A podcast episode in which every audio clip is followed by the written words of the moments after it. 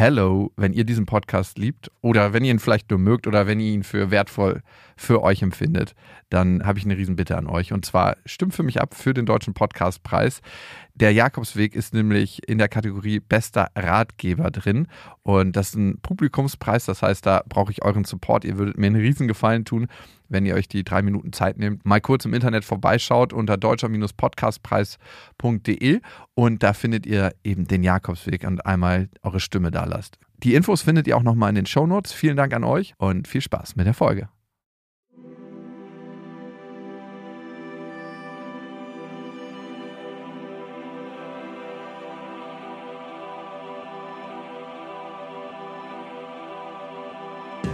Jakobsweg, das Fitnessstudio für die Seele. Ah, ey, ich wusste, dass die Folge irgendwann kommen wird und jetzt ist sie da. Ich meine, wie logisch ist es, dass ich im Jakobsweg irgendwann mal den Jakobsweg laufe, oder?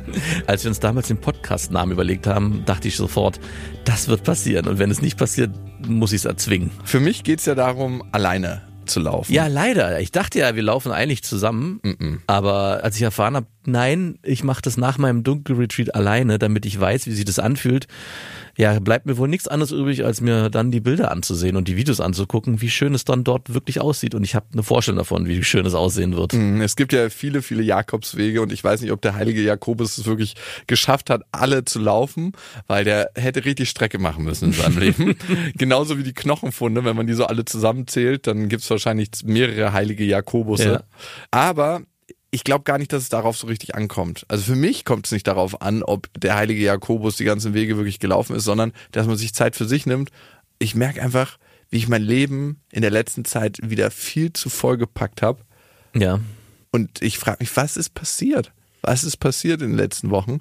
Und dass ich mir einfach damit so eine kleine Auszeit nehme und schaue, weil am Ende ist es ja nicht so eine extreme Erfahrung, oder ich weiß es noch nicht, nee. wie ich die sonst mache. Ne? Also sonst gibt's ja wirklich die harten Sachen, die ich ausprobiere. Und das ist ja eine Wellness-Erfahrung. Ich dachte, du kombinierst vielleicht dieses Laufen auf diesem Jakobsweg in Tirol mit Solo-Klettern. Free Solo. Free Solo. vielleicht noch so eine kleine. auch krasse Klettersteige, ja, mit ne? Sicherheit. Und auch Kletterwände. Also vielleicht, äh, vielleicht juckt's dich da auch irgendwo in den Fingern und so, ach, diese Steilwand. Ich habe zwar kein Harnisch dabei. Aus mit den Schuhen und barfuß hoch. nee, die nehme ich so im Mund, die, auf die beiße ich so. und dann geht's ab.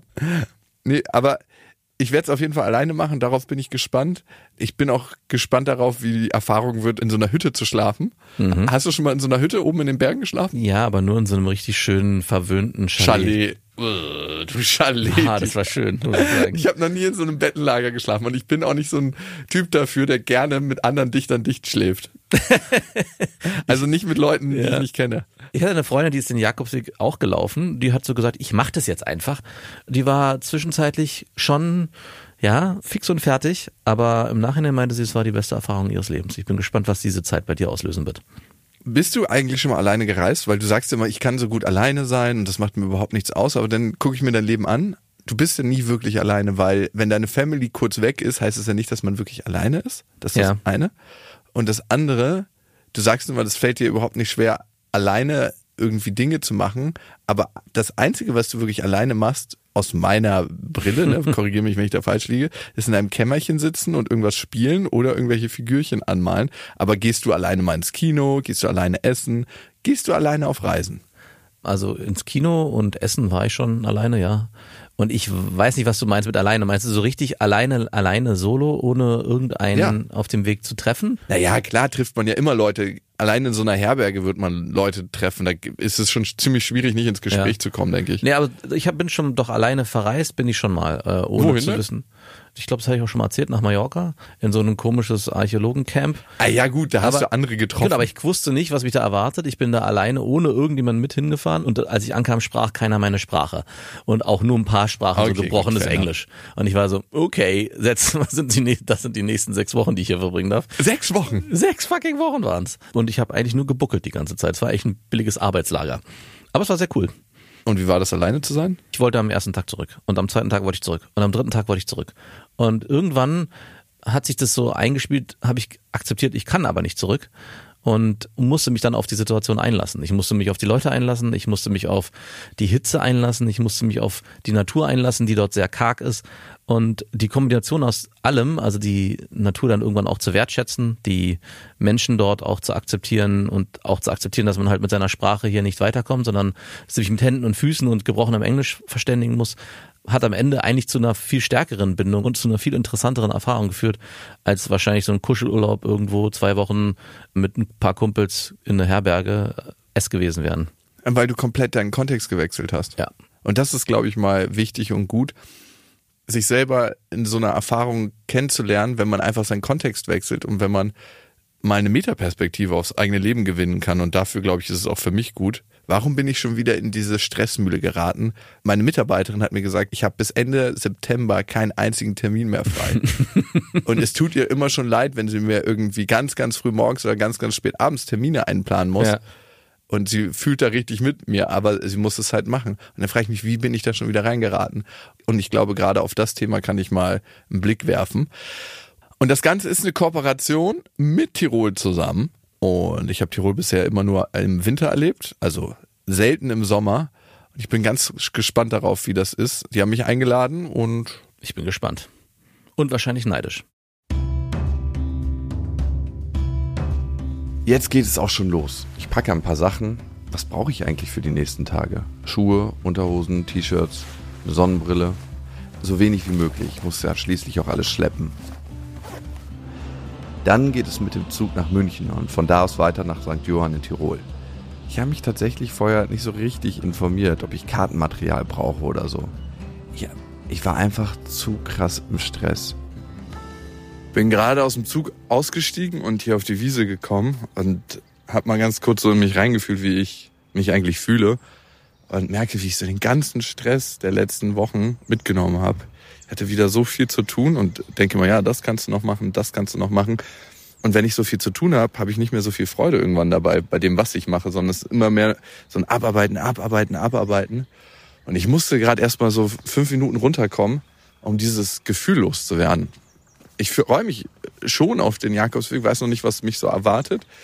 Und vielleicht ist es eine Gelegenheit, mal ein bisschen zu mir zu kommen. Ich mache ja normalerweise Sachen, die ganz, ganz extrem sind. Ne? Ayahuasca, Pilze, Ketamin, Dunkelretreat.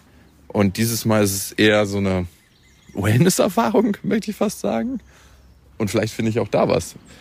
Auf jeden Fall starte ich hier in Weidring und dann geht's über den Jakobsweg, der geht 220 Kilometer durch Tirol, nach St. Johann.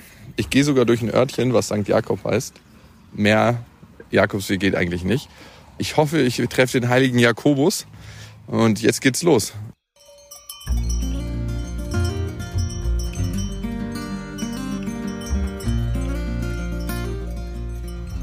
Ich laufe hier gerade durch so eine Kuhherde durch, die friedlich auf der Weide grasen. Ist echt so idyllisch hier. Also, es ist ein absolutes Klischee, diese Kühe mit den Glocken. Das ist trotzdem ein super geiles Klischee. Und hier ist es einfach Leben. Also in meinem Kopf ist das Klischee und hier ist es einfach so. Kühe treffe ich noch einige über die nächsten Kilometer. Andere Wanderer komischerweise keine. Ah, ist so krass still hier. Das Einzige, was die Stille durchschneidet, ist mein Stöhnen. Für mich gibt es auf dem Weg hier. Ah, es ist gerade ein richtig harter Anstieg. Ah, so viele Parallelen zum Leben. Weil im Leben gibt es auch so Lebensabschnitte, die einfach nur anstrengend sind. Nur anstrengend. Aber gerade das Pausieren macht dann viel mehr Spaß. Und es wartet irgendwie immer am Ende ein Highlight auf einen. Hier ist die Aussicht oder die Gönnung auf der Hütte in Form von Essen. Das sind so die kleinen Dinge, an denen man sich wieder erfreut. Und im Leben ist es halt was anderes. Und es fängt alles irgendwie, klar, es klingt jetzt krass nach Poesiealbum und so, aber es fängt alles irgendwie mit dem ersten Schritt an. Und mit dem Weitergehen. Schritt für Schritt für Schritt für Schritt. Und bei mir mit dem Stöhnen.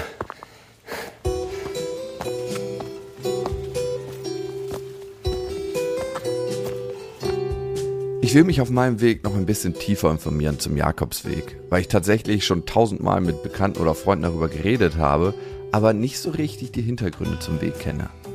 Was macht den Jakobsweg als solches so besonders, dass ihn Jahr für Jahr auf der ganzen Welt verteilt Hunderttausende von Menschen begehen wollen? Für den Abschnitt in Tirol ist Stefan Niedermoser zuständig. Also, der Weg als solches ist für sich selber zuständig, aber er kümmert sich zum Beispiel um die Beschilderung. Ich möchte als erstes mal hören, ob er selber den Weg schon gegangen ist. Ja, viele hunderte Kilometer, weil mein Schulweg von zu Hause in die Schule war am Jakobsweg und da musste ich immer zu Fuß gehen.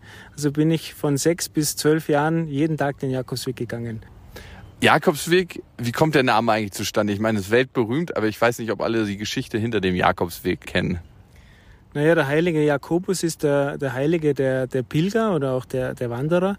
Wenn man jetzt alle Jakobuswege zusammenzählen würde, würde man merken, dass der nicht da überall gegangen sein kann.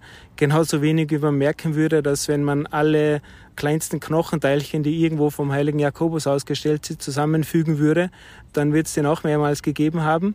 Also da ist schon ein großes Stück Religiosität äh, auch dabei die Geschichte herzuleiten, ist nicht so spannend, glaube ich, wie die Geschichte selber zu erleben. Es ist einfach in den letzten Jahrzehnten wiederum etwas modern geworden. Nicht nur Wandern, sondern Wandern mit einem Sinn, Wandern mit einem spirituellen Hintergrund. Und ich glaube, genau das gibt der Jakobsweg einen. Ich finde das auch interessant, dass man mit einem bestimmten Gedanken eigentlich auf den Jakobsweg geht. Darum ist er für mich so besonders, nämlich wieder zur Ruhe zu kommen, vielleicht auch ein Stück weit sich selbst zu erleben. Gar nicht so im Außen, sondern es ist im Außen wandern so eine Einkehr nach innen ist. Äh, berichten das Leute auch? Es ist wie auch normal in der Gesellschaft. Es gibt den Jakobsweg-Pilger, der sagt, ich will so schnell wie es irgendwie geht nach Santiago kommen, koste es was es wolle. Und es gibt den auf der anderen Ende der Skala, gibt den, der sagt, ich gehe einfach am Tag los, ich habe überhaupt kein Ziel, wenn ich nur zwei Kilometer komme, ist es auch okay. Also da gibt es ganz viele persönliche Motive, warum man sich auf den Jakobsweg macht. Aber dieses Abschalten, zur Ruhe kommen, auch mal Zeit für sich selber zu haben, das spürt man schon von ganz vielen. Wobei man hier sagen muss, dass oftmals dann das tatsächliche Pilgern mit dem Weitwandern verwechselt wird. Es berichten die Leute wirklich, dass sie diesen Pilgergedanken oder diese Spiritualität erst spüren, wenn sie vier, fünf, sechs Tage unterwegs sind. Erst dann stellt sich das ein. Was stellt sich da ein? Also nur für mich schon mal als kleine Vorausschau. Dass du vermutlich die Zeit hast, deine Gedanken etwas zu ordnen. Was ist wichtig für dich? Was ist weniger wichtig? Du gehst einfach und gehen ist langsamer als Radfahren, ist langsamer als Autofahren. Da hat man einfach mehr Zeit. Und dieses stetige Dahingehen bringt eben einen dazu, dass man zwangsweise über Dinge nachdenkt denkt, über die man sonst im normalen Alltagsleben nicht nachdenken würde. Und ich glaube, das ist die spannende Auseinandersetzung, wenn man sich auf einem Pilgerweg oder auf den Jakobsweg unterwegs macht. Was macht das mit einem selber? Lasse ich das zu, diese Gedanken, oder wann lasse ich sie zu und wie lasse ich sie zu? Ja, das ist das Spannende. Sonst läuft das Leben ja immer relativ schnell und wir sind mit tausend Sachen beschäftigt und können gar nicht so richtig darüber nachdenken, was eigentlich uns wirklich, wirklich wichtig ist, weil schnell muss noch eingekauft werden, dann müssen die Sachen erledigt werden, dann muss das noch von der Arbeit gemacht werden, dann wartet die Steuererklärung, dann will man noch schnell dahin und hat eigentlich nie so wirklich Zeit, weil man beschäftigt, beschäftigt ist. Und wenn man nicht beschäftigt ist, ist man entweder mit dem Gedanken in der Zukunft oder mit den Gedanken in der Vergangenheit. Also wir konzentrieren uns eigentlich nie auf den Moment. Ganz richtig. Das wird in der heutigen Zeit immer schwieriger. Mittlerweile gibt es ja auch schon für diese diversen Sachen gewisse Krankheitsbegriffe, die da verwendet werden. Ich würde jetzt nicht so weit gehen, um zu sagen, eine Pilgerreise am Jakobsweg kann das alles heilen. Aber ich würde schon so weit gehen, dass man sagt, es ist eine sehr gute Therapiemöglichkeit mit sich selber. Das muss kein Arzt verschreiben. Das muss man sich auch nicht von niemand anderen aufzwingen lassen. Das kann man wirklich für sich selber entscheiden. Und auf der Pilgerreise kannst da auch du entscheiden, wie schnell du gehst, wohin du gehst. Und du wirst relativ schnell wieder Details sehen und spüren, die du ganz lange vergessen hast. Mit den Worten von Stefan im Kopf laufe ich weiter und mir fällt irgendwann auf, wie wenig Pausen ich nicht nur im Leben mache, sondern auch hier auf dem Jakobsweg. Ich mache hier gerade Rast an so einem kleinen Gebirgsbach, der wahnsinnig schön ist. Und mir wird jetzt hier klar, wie ich so die letzten 15 Jahre meines Lebens verbracht habe als Workaholic. Es gab so viele To-Dos und ich habe noch immer eine To-Do-Liste, die 30 Seiten lang ist, wo ich immer meine, jede Sekunde meiner Freizeit verplanen zu müssen oder jede Sekunde meiner Zeit. Bei mir mischt sich ja die Arbeit ganz, ganz oft mit meiner Freizeit in Anführungsstrichen und dass ich alles so durchtakten muss, um mir endlich mal eine Pause gönnen zu können. Und was dann passiert ist, dass die Sachen, die ich erlebe, gar nicht mehr so viel Spaß machen, weil ich immer schon beim nächsten bin, weil ich denke, ich müsste das nächste auch noch erledigen. Und ich sehe das Leben ganz oft als eine riesen To-Do-Liste an, die ich abzuarbeiten habe. Und hier auf dem Jakobsweg merke ich, dass wenn ich weniger einplanen würde und mehr genieße, dass eigentlich genau da das Leben anfängt. Ich denke mir immer so, ja, in fünf Jahren musst du weniger arbeiten, in zehn Jahren musst du weniger arbeiten. Aber dieser Zeitpunkt kommt nie, weil ich weiß, dass ich das ja schon vor zehn Jahren gedacht habe und jetzt sind zehn Jahre vergangen und der Zeitpunkt ist nicht gekommen. Das heißt, wenn ich den nicht selber einleite und sage, ey, jetzt ist Genusszeit, dann wird er niemals kommen, dieser Moment. Momente wie jetzt, wo ich einfach am Wasser sitze und denke mir so, wärst du jetzt gern woanders? Nee, ich wäre genau gerne hier.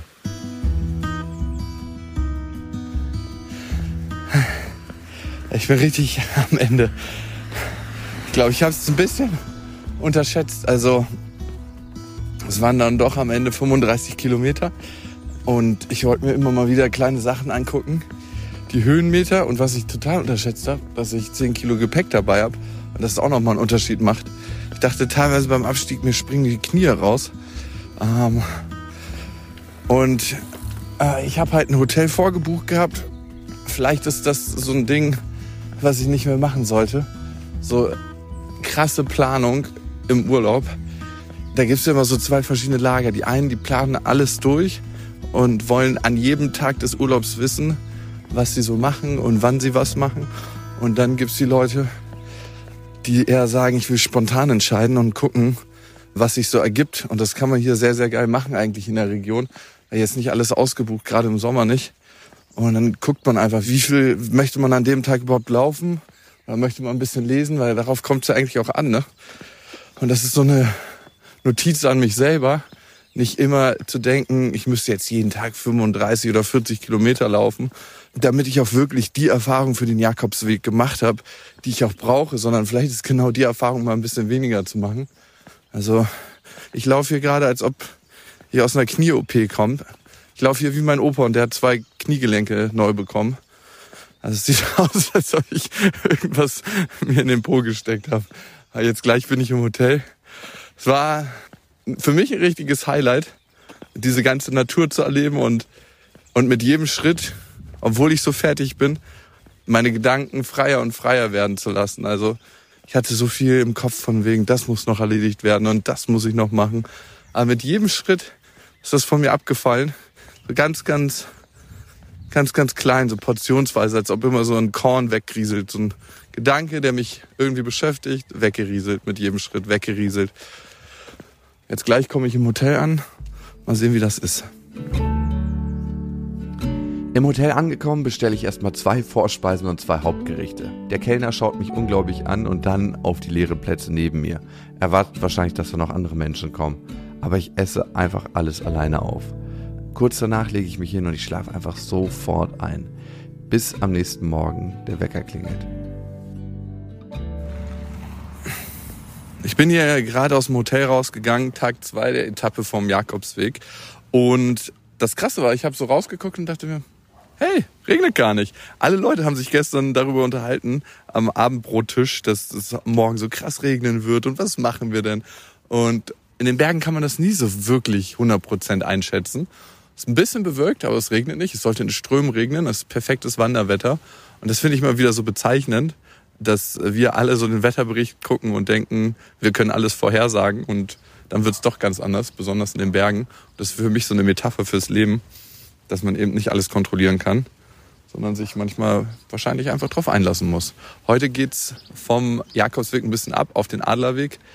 Der ist ein bisschen anspruchsvoller vom Gelände und ich habe 10 Kilo auf dem Rücken. Meine Knie haben sich auf jeden Fall gestern schon gemeldet. Aber es soll auch ultra schöne Aussichten haben. Hört ihr das? Ihr könnt euch nicht vorstellen, wie verdammt sauber diese Flüsse hier sind. Ich bin hier gerade an so einem kleinen Bach und der ist so drei, vier Meter breit, 50 Zentimeter tief und das Wasser ist so sauber, dass man es nicht sehen würde, wenn es nicht kleine Kräuselungen geben würde auf der Wasseroberfläche. Und das Krasse ist, man kann hier einfach aus dem Fluss trinken. Also ich könnte jetzt meine Flasche auffüllen und das trinken. Also wenn ich in Berlin in der Spree so einen Becher nehmen würde, da hätte ich auf jeden Fall zwei Wochen mit zu tun und meine Toilette auch.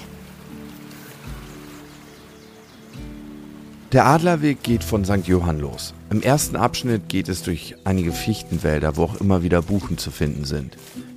Dann ploppen die ersten Felsen auf und ich komme an Höhlen vorbei. Und allmählich wird der Anstieg immer steiler. Meine Beine glühen so krass. Ich habe noch acht Kilometer. Aber das kann man sich frei einteilen. Für mich ist es heute auf jeden Fall ganz geil, sich mal auszupowern. Während man, man das macht, ist es auf jeden Fall ätzend. Danach ist es gut. Danach ist es gut. So ein bisschen wie Kältebad. Während man kalt duscht oder in eine kalte Wanne geht, ist es kacke. Danach ist es geil. Ich dachte früher mal, Wandern wäre nur was für alte Leute. Entweder bin ich jetzt auch ein alter Mensch geworden oder habe es einfach für mich entdeckt. Es ist doch viel schöner, als ich dachte. Also früher war mir das viel zu langweilig. Ich immer so wandern, ey, da setzt man einen Fuß vor den anderen. Und mittlerweile ist es geil. Vielleicht, weil mein Leben sonst auch so schnell ist und man mal durchs Wandern realisiert, wie krass eigentlich alles doch auseinander ist. Ne? Also in Berlin zum Beispiel könnte man ja eine Fernbeziehung führen wenn man am anderen Ende der Stadt wohnt, sind das safe 20 Kilometer. Und wenn man jetzt nicht Fahrrad, U-Bahn, Auto hätte, müsste man immer zu seiner Freundin fucking fünf Stunden laufen. Und durch dieses Wandern merkt man einfach erstmal wieder, was das bedeutet, so die Entfernung zurückzulegen. Es gibt hier auch Hütten in Tirol, die erreicht man wirklich nur zu Fuß. Das heißt, jede kleine Apfelsaftschorle, die man da trinken kann, alles muss mit einem Rucksack hochgetragen werden.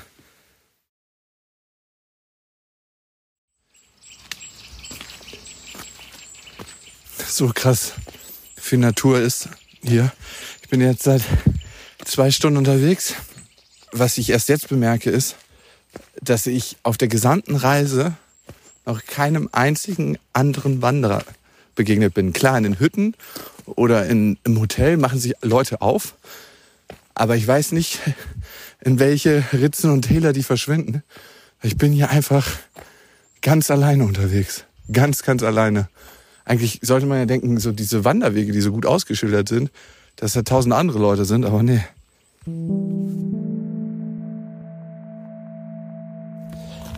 Es ist gerade so krass Nebel aufgezogen, ich sehe überhaupt nichts mehr. Also es ist wirklich, ich sehe drei Meter weit. Das ging von jetzt auf gleich. Ich halte mich hier an den Weg, setze einen Fuß vor den anderen und gucke, wo es lang geht. Also das Stück, was ich sehe, sieht romantisch aus. Auch irgendwie so eine Parallele zum Leben. Ne? Manchmal weiß man auch nicht, wo es lang geht. Also ich zumindest. Jetzt fünf Stunden gewandert. Ich habe mittlerweile so krass Hunger. Und hier war eine Alm ausgeschildert. Da hieß es, die hat auf. Da dachte ich schon, da esse ich was Leckeres. Ich habe nämlich gar keine Snacks mehr dabei. Die habe ich am ersten Tag alle aufgegessen. Und die hatte leider geschlossen. Also ich kann es verstehen, weil hier gerade wenig los ist. Aber ich hatte mich irgendwie auf so einen leckeren Snack eingestellt. Also verdursten tut man hier nicht. Getränke konnte man sich auch aus der Garage nehmen. Da war so eine Kasse aufgestellt. Aber ich habe schon richtig, richtig Lust, was zu essen. Anderthalb Stunden sind es jetzt noch bis zur nächsten Alm, wo es dann hoffentlich was zu essen gibt. Notiz an mich selber. Nicht alles aufsnacken am ersten Tag. Ein bisschen was für die Reise überlassen. Oh, es macht auch so hungrig. Es wird hier gerade steiler und steiler. Und ich wundere mich, was klopft denn hier so? Da bom, bom, bom, bom, bom. Und dann bin ich kurz stehen geblieben und dachte, ist hier irgendwas? Das war fast wie so ein Galoppieren. Das ist natürlich mein Herz und mein Blut, was richtig ballert. Ich habe den Eindruck, dass ich so mit jedem Schritt langsamer werde. Hier ist auch niemand, wirklich fucking niemand. Und dass ich einfach so Hunger habe, dass ich gar keine Energie mehr habe. Ich laufe bald rückwärts hier. Und es flattern schon langsam Gerichte durch meinen Kopf, die ich jetzt gerne essen würde. Ich liebe es in den Bergen Kaiserschmarrn zu essen. Oh, all das. Ich habe so Bock auf so einen großen Teller. Oh Gott. Ich habe jetzt angefangen hier auf Grashalm rumzukauen. Macht es ein bisschen besser mit dem Hunger. Wenn ich mich auskennen würde, könnte ich hier bestimmt allerhand finden. Tue ich bloß nicht. Was so krass ist, es heißt immer, konzentriere dich auf den Moment und lebe im Hier und Jetzt. Und ich weiß nicht, wie oft ich das mache. Auf jeden Fall nicht immer. Ich bin ganz oft in der Vergangenheit oder in der Zukunft. Aber beim Wandern geht's gar nicht anders, besonders jetzt, wo das Gelände ein bisschen schwieriger wird. Ich muss mich auf jeden Schritt konzentrieren, sonst rutsche ich einfach ab. Also jetzt nicht in den Tod, so krass ist es nicht, aber auf jeden Fall aufs Gesicht.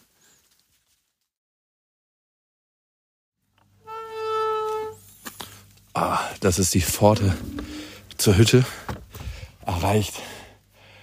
Fühlt sich auf jeden Fall gut an, hier angekommen zu sein. Und ich habe schon Stimmen in der Küche gehört. Also hier gibt's jetzt definitiv was zu essen. Yes! Hey, ich, dieses immer gleich und schnell. Ich meine, in Berlin kriege ich an jeder Ecke Essen sofort. Killt auch irgendwie krass den Genuss. Also ich freue mich jetzt auf alles, was es hier gibt. Es gibt eine Menge, wie ich sehe. Spinatknödel mit Salat. Okay, schon was gefunden. Davor Kaiserschmarrn. Guten Abend.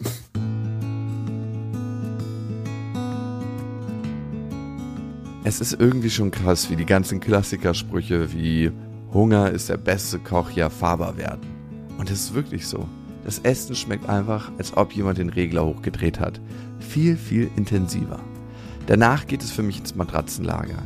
Ich bin eigentlich überhaupt gar nicht so ein Freund davon, mit vielen Menschen in einem Zimmer zu schlafen.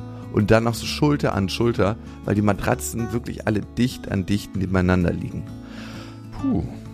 Ich glaube, ich lasse mich einfach mal auf die Erfahrung ein. Und komme dann ziemlich schnell ins Gespräch mit einer Studentin. Schon wirklich weird, mit völlig fremden Personen in einem Bett zu schlafen. Aber irgendwie dann nach einer kurzen Weile auch normal und ich schlafe ein. Jetzt bin ich sehr, sehr früh aufgestanden zum Sonnenaufgang. Jetzt geht's weiter auf Etappe 3 zum Hintersteiner See.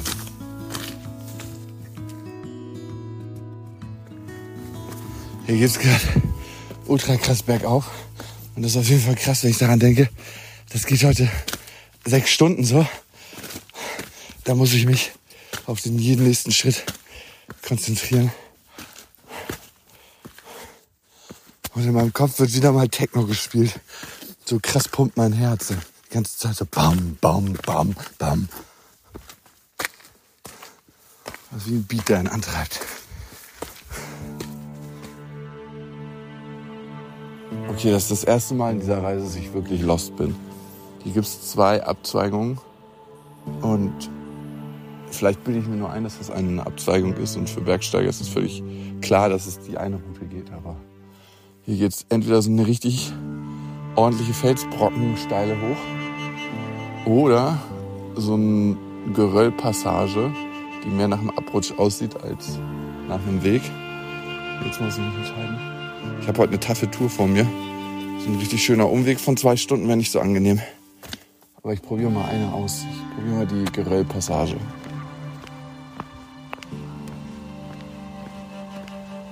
Okay. Der Anstieg wird hier immer krasser. Und ich sehe, dass es noch krasser wird im, im Vordergrund. Und ich habe schon lange keine Punkte oder irgendwelche Orientierungsstücke mehr gesehen. Hm, fühlt sich gerade nicht so gut an. Hm, fuck. Und ich bin ohne Frühstück losgegangen. Und mal wieder ohne Proviant, ey. Gott, Gott. Dachte, ich hätte von gestern gelernt. Okay, ich sehe gerade, ich habe einen Punkt verpasst. Und ich hätte eigentlich abbiegen müssen und am Fels und nicht den Fels hinauflaufen müssen. Okay, ich bin wieder auf dem richtigen Weg. Wie im Leben manchmal, ne? Biegt man einmal kurz ab, verläuft sich, kommt wieder und ist dann wieder auf seinem Pfad. Ich habe mich gerade ein bisschen kraftlos gefühlt, weil ich bin ohne Frühstück, ohne Trinken und ohne Proviant mal wieder morgens losgelaufen. Zwei Stunden dachte ich so, so wow, da geht gar nichts mehr. Und dann kam zum Glück eine Hütte. Da habe ich ordentlich gefrühstückt. Und seitdem ist es so, als ob wirklich ich an der Tankstelle war und einfach aufgetankt habe. Und ich frage mich, ob das reine Kopfsache ist oder ob das wirklich einen Einfluss hat auf den Körper. Ist vielleicht eine krass dumme Frage, aber ich glaube, da muss ich mal kurz nachgehen. Und darum telefoniere ich mit Maurice Ressel von der Wildnisschule Lupus. Maurice, ich habe gemerkt, ich war ein paar Stunden im Gebirge unterwegs, hatte nichts zu essen dabei.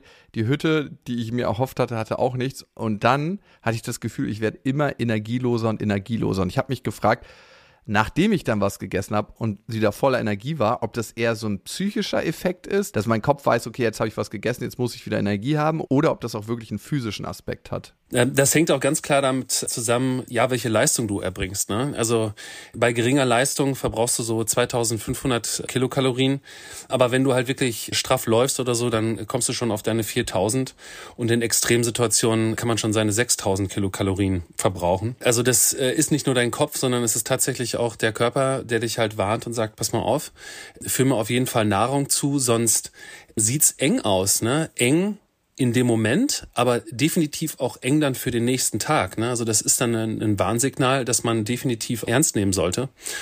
Und es ist wirklich so, dass ich das aus meiner Erfahrung kenne, wenn ich jetzt eine extreme Leistung erbringe und ja dann nicht wirklich gut für mich sorge, na, das halt auch übergehe, dann bin ich am nächsten Tag leistungsunfähig. Na, und man sagt ja, okay, man kann jetzt drei Tage ohne trinken, drei Wochen ohne Nahrung, na, diese Dreierregel. Aber das kann ich so nicht bestätigen. Ne? Also das kommt immer drauf an, äh, was man halt macht. Ne? Also der längste Hungerstreik, der ging so drei Monate. Also da fährt man ja auf Leistung null. Also die sitzen da wirklich dann nur in der Zelle oder sitzen an einem Platz und dann ist das möglich. Aber wenn man wandert, dann hat man einen viel höheren Verbrauch und äh, da sollte man die Signale wahrnehmen. Ich habe mal von so einer Regel von den Marines gehört, dass wenn man das Gefühl hat, nicht mehr zu können, dass der Körper in Wirklichkeit noch 60 Prozent seines Leistungspotenzials hat. Kannst du das auch unterschreiben? Ja, das kann ich unterschreiben. Also eine große Komponente in der Leistungsfähigkeit ist definitiv der Geist. Das ist ganz klar. Das kann man auch schulen so the force of will, also die, diese Willenskraft, die man dann entwickelt, das würde ich aber definitiv abkoppeln von der Nahrungszufuhr. Ne? Also das heißt, diese Marine-Regel basiert eher darauf, okay, ich habe meine Nahrungszufuhr, ne? ich bin schon zwei, drei Tage am Limit im Einsatz sozusagen und kann nicht mehr und dann kommt diese Regel zu tragen, doch du kannst und dann kannst du viel über diese Willenskraft, diesen Überlebenswillen, würde ich das jetzt mal sagen, auch machen. Ne? Und das hängt aber nicht mit der Nahrungszufuhr ab, ne? sondern das ist dann wirklich, okay, ich habe zwar Nahrung, aber mein Körper kann nicht mehr, ne? weil es einfach so anstrengend war, ne? sprich halt psychischer Stress, Stress durch ja den Kampfeinsatz sozusagen, na, äh, wahrscheinlich auch noch Verletzungen und so weiter und so fort. Aber genau, wenn man da wirklich tough ist und geschult ist, dann, dann kann man das auch überwinden mit seinem Geist. Definitiv. Du hast gerade von der Dreierregel berichtet. Drei Minuten ohne Luft geht, drei Tage ohne Wasser und drei Wochen ohne Nahrung. Und jetzt frage ich mich, wenn man jetzt unterwegs ist, verhungern schlanke Menschen schneller als adipöse Menschen? Ja, Das hat ganz viel damit zu tun, welche körperliche Konstitution man mitbringt. Und so, da beißt sich auf jeden Fall die Katze in den Schwanz. Wir mit unserer ja, modernen Lebensweise, mit unserer modernen Ernährung, auch mit unseren Schönheitsidealen kommen da nicht so ganz gut weg. Ne? Also ne, schön durchtrainiert, dann halt wenig Fett und dann am besten noch die komplette Ernährung auf Kohlenhydrate umgestellt. Das wird, ja, sagen wir mal, wenn man, wenn man sich jetzt nur aus der Natur ernähren muss, in einer Notsituation zum Beispiel, ziemlich schwierig. Das heißt, wenn ich so an meine Grenzen komme und halt keine Nahrung mehr habe, dann habe ich nur noch pflanzliche Nahrung, die ist eiweißreich, bin aber Kohlenhydrat, ja, reiche Nahrung gewohnt. Und das Problem ist dann, dass der Körper sich dann die ganze Energie aus den Muskeln zieht. Das heißt, man wird immer schlapper oder diese ursprüngliche Ernährung ist sehr fetthaltig gewesen. Und äh, die Leute konnten dann letzten Endes das aus ihren Fettreserven ziehen und nicht aus ihren Muskelreserven. Und deswegen, wenn man halt wirklich ja einen guten ja, Rettungsring hat, der wird dann verbraucht. So, das ist einfach so und man hat das als Reserve. Schlanke Leute haben es da ja tatsächlich schwerer ne? und würden dann auch tatsächlich schneller verhungern. Definitiv. Ja, was sind gute Snacks, die ich auf so einer Wanderung dabei haben könnte? Nüsse, das äh, klassische Studentenfutter, dann halt Dörrobst sozusagen, also alle Nahrungsmittel wie zum Beispiel Reis, Mehl ist auch super, wo du noch Wasser hinzufügen musst. Ne? Also das heißt, bei einer Wanderung willst du es ja leicht haben, du willst das Wasser ja nicht mitschleppen, sondern du willst das Wasser eventuell hinzufügen. Ne? Also sprich wie beim Mehl, wie beim Reis, Genau, also das sind so die klassischen Dinger, die man mitnimmt, ne? Oder halt der Müsli-Riegel und so weiter. Und dann gibt's natürlich diese klassische Trekking-Nahrung. Da kann man sich drüber streiten mit dem Nährwert, aber wenn man wirklich wandert, sind das sehr, sehr gute Alternativen, die ähm, ich letzten Endes auch mitnehme. Wenn man jetzt nach drei Tagen verdursten würde, wie viel sollte man denn im Idealfall am Tag trinken oder in der Stunde, wenn man so richtig unter Belastung ist im Gebirge? Ja, also das mit dem Trinken ist so ein Ding. Also es ist halt durchaus realistisch, dass man sagt, dass man äh, viel, viel, viel schneller verdurstet als verhungert. Und das kann mitunter, je nach Umgebung, zwischen einer Stunde und zehn Tagen sein. Also äh, der Körper braucht enorm viel Wasser. Das Ding ist halt nur, dass er es verprasst. Also der Körper ist durch die Evolution einfach gewohnt, viel Wasser zu haben und er speichert es einfach nicht. Das ist das. Das heißt, wenn du jetzt eine Flasche hast, eine Literflasche Wasser und du dir die reinknallst, dann pinkelst du das einfach aus. Das Ding ist, du musst es dir selber rationieren. Dein Bedarf an Wasser hängt vom Alter, Geschlecht, Leistung, Temperatur, Luftfeuchtigkeit und dem Klima ab. Und das, ist, das sind halt alles Faktoren, die damit reinspielen. Aber so der Grundbedarf eines ja, 80 Kilo Menschen, du wirst deine zwei Liter brauchen. Und wenn man jetzt das Extrembeispiel nimmt, du hast die zwei Liter und trinkst sie auf X weg, dann hast du da nichts von, sondern du musst es dir wirklich peu à peu über den Tag halt verteilt rationieren und halt zufügen. So, und das ist so die Faustformel, ne? Also eher einen kleinen Schlucken und äh, dosiert als einmal viel. Absolut. Ähm, und das auch für den Alltag, ne? Auch das für den Alltag. Ne? Wenn du dir wirklich, wie gesagt, das Glas auf X reinkippst, dann, naja, du pinkelst es halt wieder aus. Also der Körper verprasst es einfach. Das ist das Problem.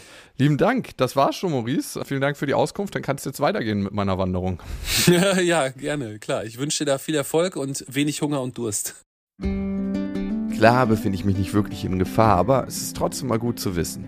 Es geht noch ein paar Stunden weiter mit der Wanderung. Über Felsen, kleine Kletterpassagen, durch Wälder, Kuhweiden und durch die schönsten Landschaften. Bis ich auf einmal nicht mehr alleine bin. Es ist fast komisch, anderen Wanderern zu begegnen. Ich bin jetzt fast da und höre so die ersten Stimmen von den Leuten. Und ich bin jetzt wahrscheinlich sechs Stunden am Stück gelaufen, ohne einem Menschen zu begegnen. Und jetzt komme ich langsam wieder zurück.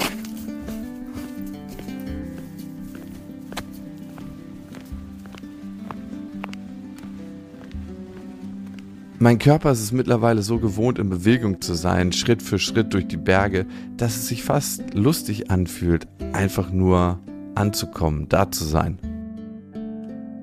Ah, bin angekommen. Der Hintersteiner See ist ein ultra türkiser Bergsee, einer der saubersten in Tirol. Sieben Stunden Wanderung liegen hinter mir mit ein bisschen Verlaufen. Und ich weiß noch, als ich losgestartet bin auf dem Jakobsweg und dann den Adlerweg entlang gegangen bin, hatte ich so viele Sachen in meinem Kopf, was noch alles so zu erledigen wäre, bevor ich mich endlich mal ausruhen darf. Und dass ich das jetzt auch mal hier erledigen muss. Also ich hatte das mehr als Erledigung im Kopf, diese Reise. Und dann habe ich gemerkt, so Schritt für Schritt, dass hier gar nichts zu erledigen ist, sondern dass ich einfach nur laufe, laufe und laufe und mir die Sachen angucke. Und wenn ich Lust habe, eine Pause zu machen, dann mache ich eine Pause. Und einfach das genieße, was gerade aktuell passiert, ohne irgendwo hinzuwollen, weil wenn man einen Fuß vor den anderen setzt, kommt man eh irgendwann an.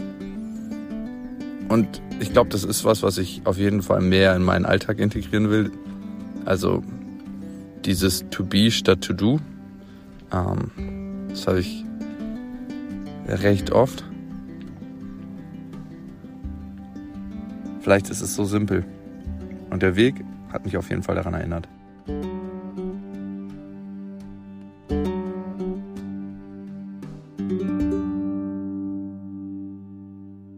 Ich hatte im Vorfeld so viele Fragen, aber eigentlich, nachdem ich das jetzt gehört habe, ist alles gesagt. Und ich muss sagen, es war wirklich angenehm, dich mal auf einer, ja, positiv ist das falsche Wort, auf eine Erfahrung zu erleben, die angenehm für dich war. Wo es nicht darum ging, dich irgendwie an eine Grenze zu bringen. Klar, du warst körperlich auch an deiner mhm. Grenze, aber ich kenne dich ja, du bist jemand, der sportlich zäh ist und äh, nie aufgibt.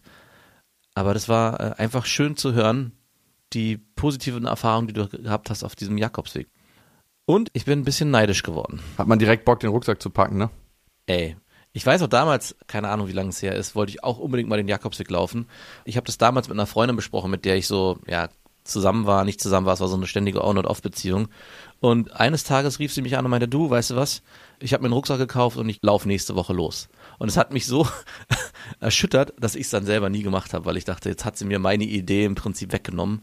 Aber es steht immer noch auf meiner Bucketlist. Aber ich weiß nicht, wann es realistisch wird. War das die mit der Essstörung und für die das ganz handy kam, dass sie den ganzen Tag nicht essen konnte? Exakt. Ich musste mich auch daran denken, als du gesagt hast, hey, ich habe den Morgen nicht gefrühstückt und auch irgendwie nichts mitgenommen und meine ganzen Rationen sind nicht da. Das war für sie wahrscheinlich so Standard. Also genau das, was du gesagt hast. Ne? Es war in dem Sinne keine extreme Erfahrung, aber dafür eigentlich eine unglaublich extreme Erfahrung, weil ich eine Sache für mich mitgenommen habe, dass es gar nicht immer diese intensiven Erlebnisse braucht, um mich selbst zu finden, sondern es braucht viel, viel mehr Ruhe. Und wahrscheinlich habe ich ein Stück weit Angst, das zu sehen, was da kommt, wenn die Ruhe kommt. Und das ist eine sehr, sehr angenehme Art und Weise, zu sich zu kommen und zur Ruhe zu kommen. Und was ich davor gesagt habe, ne, bevor ich die Reise angetreten habe, auch diese Reise war wieder eine weitere To-Do für mich. So, okay, das arbeite ich jetzt noch schnell ab. Wir haben eine Kooperation, bla bla bla. Und auf dieser Reise habe ich dann gemerkt, wie oft ist das in deinem Leben eigentlich so? Dass du zwar schöne Dinge machst und erlebst, aber sie eher als To-Do abarbeiten siehst. Und ich glaube, das ist eine Influencer-Krankheit und ich sehe mich nicht wirklich als Influencer, aber wir arbeiten ja zumindest in den Medien. Und dann zu merken, mit jedem Schritt, es geht hier gar nicht um diesen fucking Beitrag. Es geht auch nicht darum, irgendwie irgendwas zu machen. Es geht eigentlich nur darum, jetzt hier im Moment zu sein und das zu genießen, Schritt für Schritt. Und wenn du Bock hast, eine Pause zu machen, dann mach eine Pause. Nicht so viele To-Dos zu haben im Leben, sondern eher To-Bes. Hm, ja, den Satz habe ich mir auch aufgeschrieben. Du bist irgendwie auf dem Weg auch ein weiser alter Mann geworden. Du hast auch den Spruch gesagt, wenn man einen Fuß vor den anderen setzt, kommt man eh irgendwann an. Und ich glaube, das könnte für dich auch ein neues Lebensmotto sein, weil du ja oft versuchst, schneller zu rennen, um vielleicht noch schneller oder noch effektiver anzukommen. Aber am Ende ist das Geheimnis wirklich ein Schritt nach dem nächsten und dabei nicht zu stolpern. Oder auch manchmal zu stolpern und dann wieder aufzustehen, sagt der alte weise Mann. Nein. Und ich habe eine Bitte an dich, by the way. Ich ja befinde mich ja oft so in Situationen, dass ich denke, okay, das arbeite ich jetzt noch ab und dann ist endlich mal Pause, aber dann wartet schon wieder ein neuer Berg an Arbeit auf mich. Achte bitte mit darauf, dass ich mir nicht zu viel vornehme. Dass ich nicht jedes Angebot annehme, was ich bekomme und denke, ja klar, das kann ich auch noch machen. Ich meine, in diesem Fall war es sehr geil, dass ich das gemacht habe. Ne? Die sind ja auf uns zugekommen und meinten, hey, habt ihr Bock, das zu machen? Und dann habe ich gesagt, jo, ich habe Bock, das zu machen. Aber achte bitte mit darauf. Mach ich schon. Aber du hörst nicht auf mich. In Zukunft höre ich besser. Ich habe gelernt. Jakobsweg. Das Fitnessstudio für die Seele.